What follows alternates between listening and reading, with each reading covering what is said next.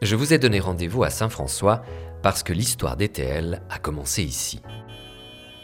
Et aussi parce que ces lieux ont été le théâtre d'une toute autre et bien mystérieuse histoire.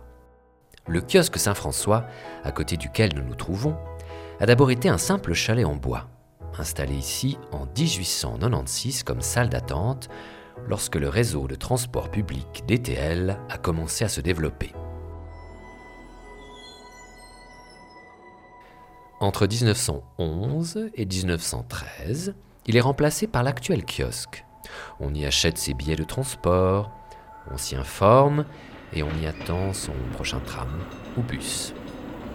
Aujourd'hui, il a été transformé en coquet café.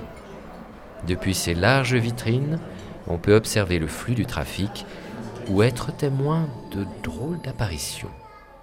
En effet, il est une histoire que très peu de gens connaissent.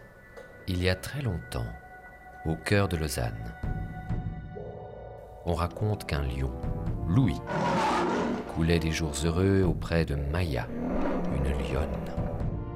Il semblerait en effet que, comme la ville de Berne et sa fameuse fosse aux ours, Lausanne possédait une fosse aux lions, installée en contrebas de la rue du Lion d'Or, dans l'actuel parc de la promenade derrière-bourg.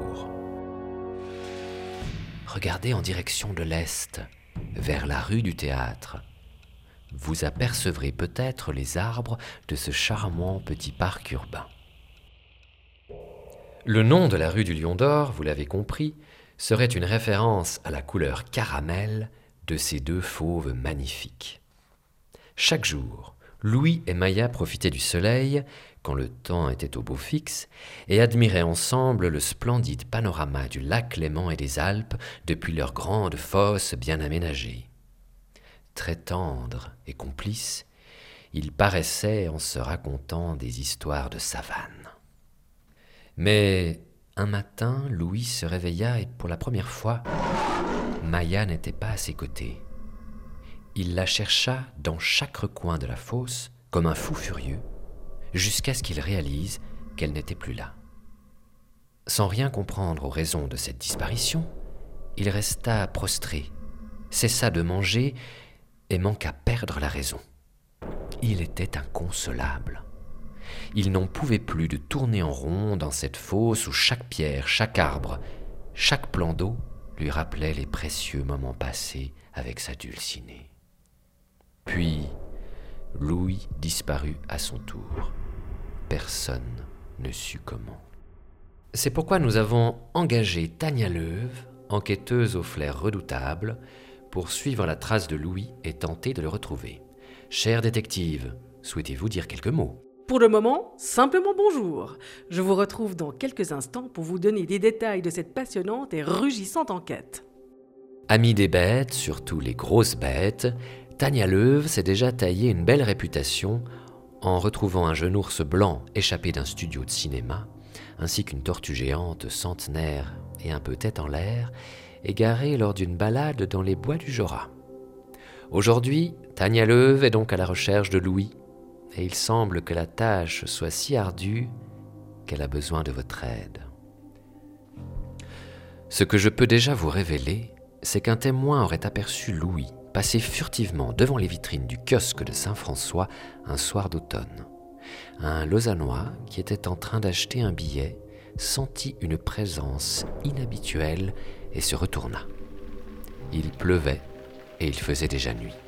Mais ce témoin involontaire jure avoir vu les contours musculeux d'un dos velu ainsi qu'une abondante crinière avant que le formidable animal ne disparaisse dans l'obscurité.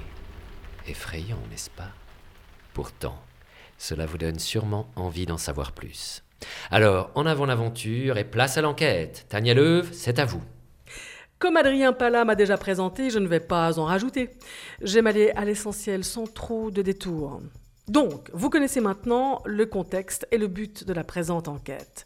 Et pour retrouver Louis et Maya, les deux lions lausannois, j'ai vraiment besoin de vous. J'ai déjà réuni de précieux indices, mais les pistes sont parfois floues ou contradictoires. Nous allons donc tenter de refaire ensemble le parcours de Louis.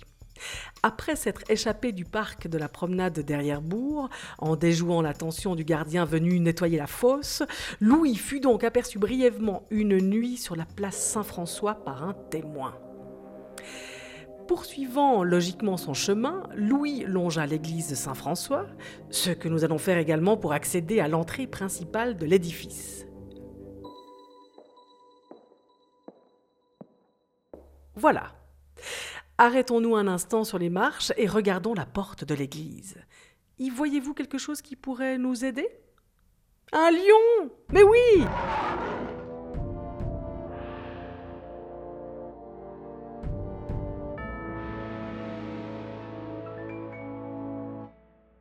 La porte est en effet ornée de quatre figures. Sur le battant de gauche, en bas, on distingue un lion ailé.